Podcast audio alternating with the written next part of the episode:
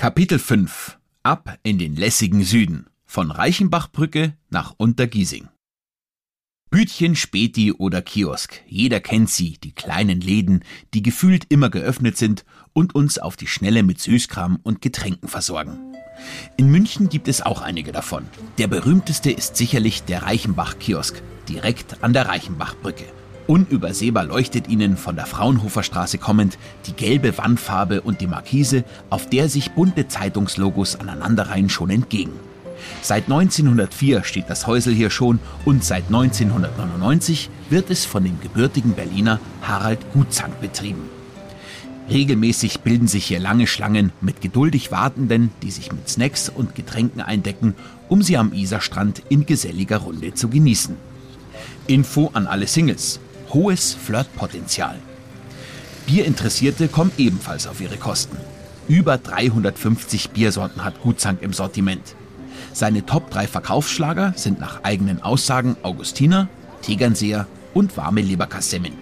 Ausgestattet mit einem Kaltgetränk schlendern wir in den nächsten 20 Minuten über die Reichenbachbrücke weiter entlang der Isar bis zum ältesten Kiosk in ganz München legen Sie auf der Mitte der Brücke einen kurzen Stopp ein und beobachten Sie die gut gelaunten Menschen, die miteinander spazieren gehen, sich am Ufer die Sonne auf den Bauch scheinen lassen oder sich im eiskalten Isarwasser erfrischen. Verpassen Sie es nicht, diese Szenerie auf einem Foto zu verewigen. Die zwei Türme der Maximilianskirche müssen dabei auch noch aufs Bild. Glauben Sie mir, dieses Motiv gilt als echter München-Klassiker. Falls Sie sich fragen, welcher Turm auf der anderen Straßenseite hinter Ihnen aus der Ferne in die Höhe ragt, es ist der Turm des Deutschen Museums. Mehr dazu im sechsten Kapitel. Die Reichenbachbrücke ist das Bindeglied zwischen dem beschaulichen Stadtteil Au und dem angesagten Szeneviertel Glockenbach. Doch wir biegen am Ende der Brücke rechts in Richtung des belebten Isarufers ab und wagen uns in den Süden Münchens nach Untergiesing. Der imposante Blickfang auf der anderen Seite des Flusses ist die Kirche St. Maximilian. Sie wurde 1892 im neuromanischen Stil erbaut und musste nach der Zerstörung im Zweiten Weltkrieg im Jahr 1949 neu errichtet werden. Die eigentliche Attraktion des katholischen Gotteshauses ist Pfarrer Rainer Maria Schießler. Seine Klartextpredigten sind genauso berüchtigt wie die sogenannten Viechermessen, bei denen Frauchen und Herrchen sich gemeinsam mit ihrem Haustier den Segen von Pfarrer Schießler in der Maximilianskirche abholen. Genießen Sie die lebhaften Eindrücke bei Ihrem Spaziergang an der Isar, die sich vom Süden nach Norden knapp 14 Kilometer durch die Stadt schlängelt. Der Abschnitt zwischen Reichenbach und Wittelsbacher Brücke gilt als der belebteste und lässt tief in das urbane Lebensgefühl der Münchner blicken. Vor sich sehen Sie die Wittelsbacher Brücke, auf die Sie geradewegs zusteuern, und direkt dahinter die Braunauer Eisenbahnbrücke. Sie wurde 1871 als Fachwerkbrücke erbaut und 1958 als Balkenbrücke konstruiert. Ihre rustikale urbane Optik und die zahlreichen Graffitis an der Unterführung machen sie zu einem häufig gebuchten Motiv für Filmaufnahmen. Wenn Sie mögen, spazieren Sie weiter geradeaus und machen vor Ort Ihre eigenen Filmaufnahmen. Oder Sie schlendern unter der Wittelsbacher Brücke hindurch. Nehmen Sie den Schotterweg nach oben. Zur Linken steht Münchens ältester Kiosk. Das bodenständige Standel mit seinen einfachen Sitzgelegenheiten gibt es schon seit 1847. Bei schönem Wetter gilt er als beliebter Treffpunkt im Viertel. Falls der Platz knapp wird, ziehen die meisten weiter ans Isarufer oder auf die andere Straßenseite. Hier beherbergt ein kleines weißes Häuschen den Kiosk Isarwan. Ebenfalls ein kleiner Isar-Hotspot mit Holzbänken, Liegestühlen und mit Blick auf den Fluss. Wir kehren der Isar den Rücken und gehen die Humboldtstraße entlang nach Untergiesing. Früher als Glasscherbenviertel verschrien, hat es sich inzwischen zu einer begehrten Wohngegend entwickelt. Das ursprüngliche Arbeiterviertel besticht durch seinen bodenständigen Flair und die Nähe zur Isar. Zwischen gut erhaltenen Jugendstilhäusern und 50er-Jahre-Bauten finden sich alteingesessene Institutionen wie die Kultborzen Giersinger Schlümpfe.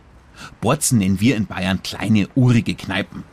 Ebenfalls in der Humboldtstraße beheimatet ist der Shopping-Geheimtipp für Individualisten, das Carusa. Hier finden Sie die verschiedensten Produkte von regionalen Unternehmen und Kreativen.